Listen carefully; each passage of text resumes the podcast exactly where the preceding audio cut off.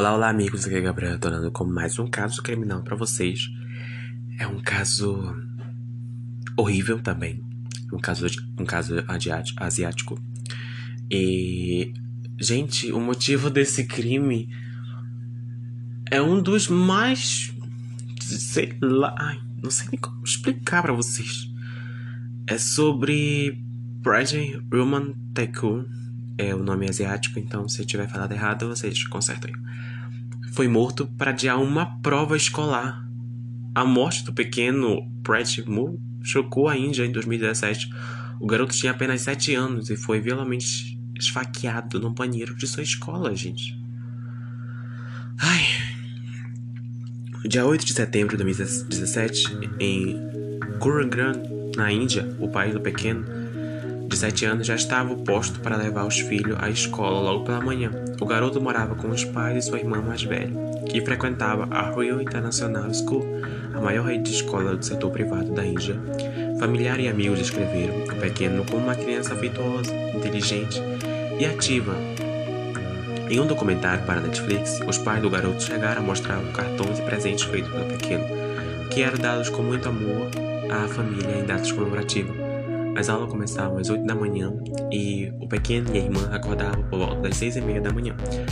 Em entrevista, a mãe do garoto chegou a dizer que ele tinha bastante dificuldade em acordar cedo, mas naquele dia estava empolgado com o aniversário de um de seus colegas. Brad Moon e a irmã são deixados na escola no dia do crime. O pai do menino deixou seus filhos no portão da escola entre 7h47 e 7h55 da manhã. Ele aguardou até que pudesse ter certeza que ele viu entrar e depois voltou para casa. O trajeto de volta durou cerca de 10 minutos e assim que entrou em casa, o telefone fixo começou a tocar. E ao atender a secretária da escola de maneira agitada, pediu que os pais da, do pequeno comparecessem à escola imediatamente. Durante a ligação, o pai pediu para falar com a diretora, que lhe atendeu e disse que seu filho sofreu um acidente. Ele foi encontrado consciente, sangrando muito e estaria sendo levado para atendimento médico. Os pais imediatamente dirigiram-se à emergência do hospital indicado para encontrar seu filho. A mãe conta que nesse momento o casal ainda não tinha noção da gravidade e que ela chegou a pensar que Moore estava correndo, correndo é, intensamente e acabou caindo em um dos corredores, já que era uma criança bastante ativa.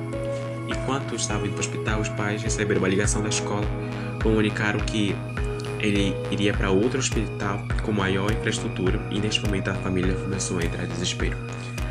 Às 8h15, o pai e a mãe chegaram no hospital, onde foram recebidos pelos professores que deram os primeiros socorros a Predmin, e depois foi levado para a sala de emergência. Na porta do quarto, o médico responsável autorizou somente a entrada da mãe e do pai, quer dizer, e, desculpa, e que a mãe deveria aguardar no, no, lado de fora. Ao entrar, o pai se deparou com uma cena que jamais esqueceria. O menino estava deitado imóvel em uma maca, seu corpo estava coberto de sangue o seu lado direito do pescoço estava enfaixado. E neste momento, o médico retirou as faixas do pescoço do garoto e mostrou ao pai um corte extremamente profundo que saía a metade do pescoço até a base da sua orelha. Se fosse o filho de outra pessoa, eu não teria coragem de olhar para o corpo. Era muito sangue mesmo. O pai da criança em uma entrevista. O tipo de ferimento não era algo que poderia ter sido feito por acidente, nem mesmo por outra criança durante uma brincadeira.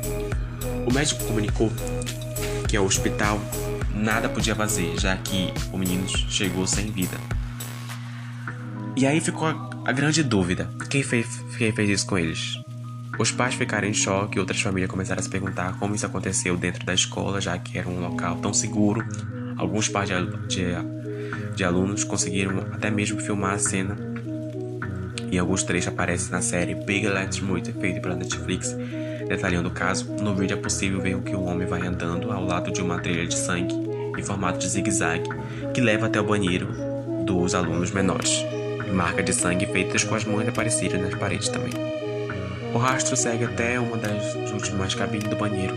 Lá a lanterna é acesa, pode ser vista uma poça de sangue ao redor de um vaso de chão. É possível ver pedaços de madeira afiado, possivelmente arma do crime. A cena do crime foi completamente alterada, isso porque a polícia não isolou a área corretamente e evidências não puderam ter sido coletadas como manda o protocolo. Pessoas que estavam no local informaram que antes mesmo das autoridades chegarem, o funcionário já havia limpado a porta de entrada do banheiro. Para vocês verem.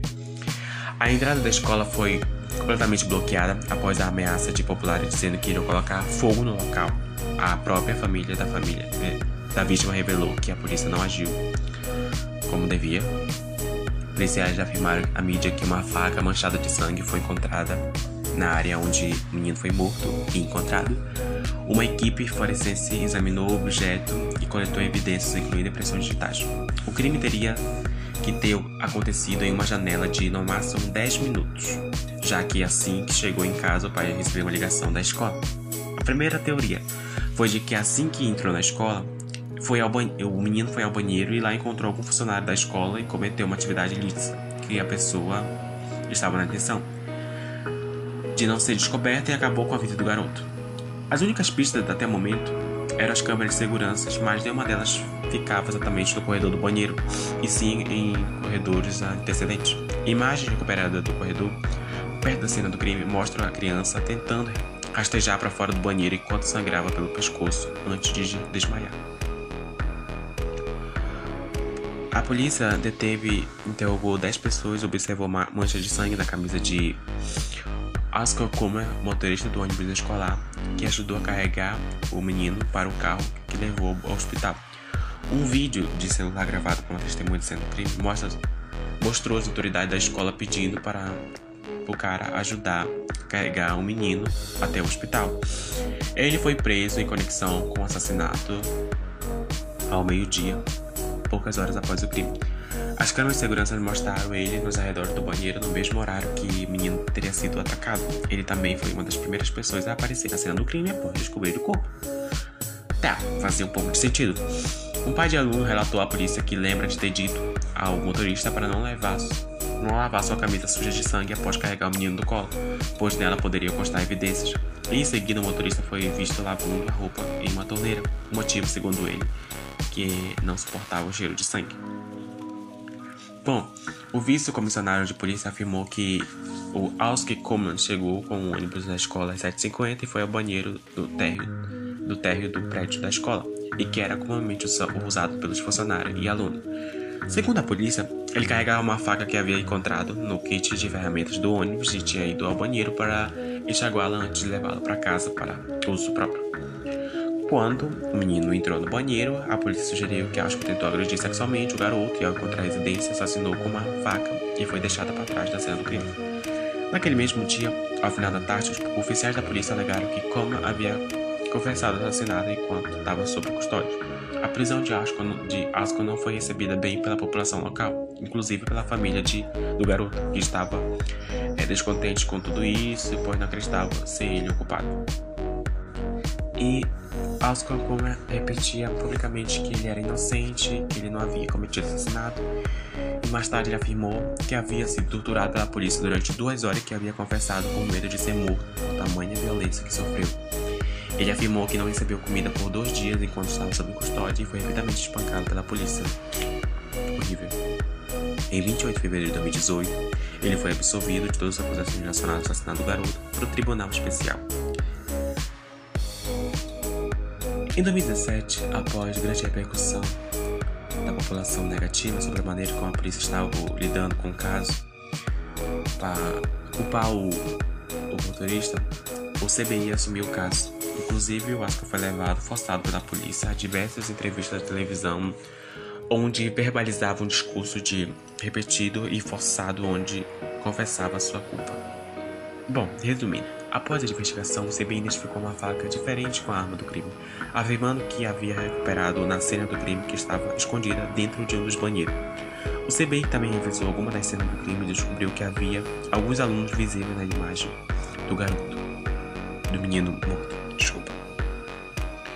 Um aluno foi preso por assassinato, porém não teve seu nome revelado. No documentário sobre o caso exibido na Netflix, este aluno é chamado de Bolo.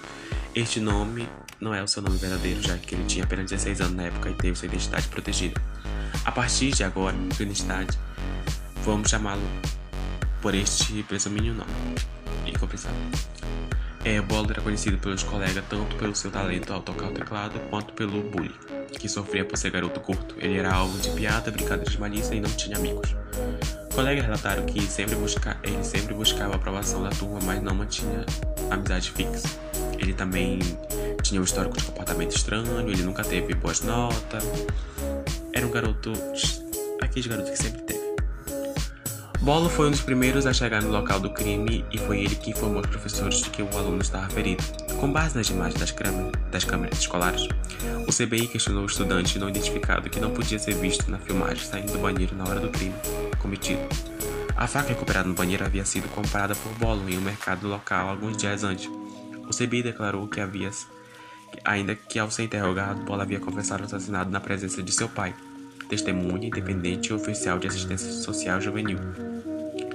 A motivação do crime teria sido desempenho escolar do garoto baixo, uma vez que estava em recuperação em três disciplinas, e no dia do crime teria mais um exame agendado para o qual não estudou. Bolo teria matado o pequeno Bradman apenas para adiar uma avaliação escolar naquele dia. Após o assassinato de Bradman, em Paris, vários alunos registraram uma queixa policial afirmando que a escola havia sido negligente na manutenção das medidas de segurança. Eles apontaram particularmente o muro desmoronando, que permitiu o acesso ao terreno da escola. Bom, foi várias acusações e tem no documentário Big Little Murder o objetivo desse não é apenas de conscientizar as pessoas sobre incidentes de certa forma essa série ela envia uma mensagem aos telespectadores sobre a segurança das crianças na escola. Também fala sobre a eficácia de pessoas diferentes que abrem um diálogo sobre o mesmo. A série também abre um diálogo sobre saúde mental e o mundo que foi criado para as crianças pequenas. O que é de partir o coração ver os pais da criança falando sobre isso na frente da câmera. O pior pesadelo de um pai é algo acontecendo com seus filhos. E a última, em última análise, o motivo de que, segundo o suspeito, da surpreendeu a todos. O caso recebeu mais cobertura do que já teve. Infelizmente, o documentário não está mais disponível para os assinantes brasileiros da Netflix, mas é possível assisti-lo usando o VPN do Japão. E foi isso. É um caso que, cara, não tem explicação, não tem. Causa de uma prova, gente, coitada da criança. E o caso de hoje foi esse: um crime horrível. E até o próximo episódio, gente. Tchau, tchau. E desculpa por ser grande, mas que eu gosto sempre de trazer para vocês detalhadamente como aconteceu, tudo detalhe do suspeito. E é isso. Até o próximo episódio. Tchau, tchau.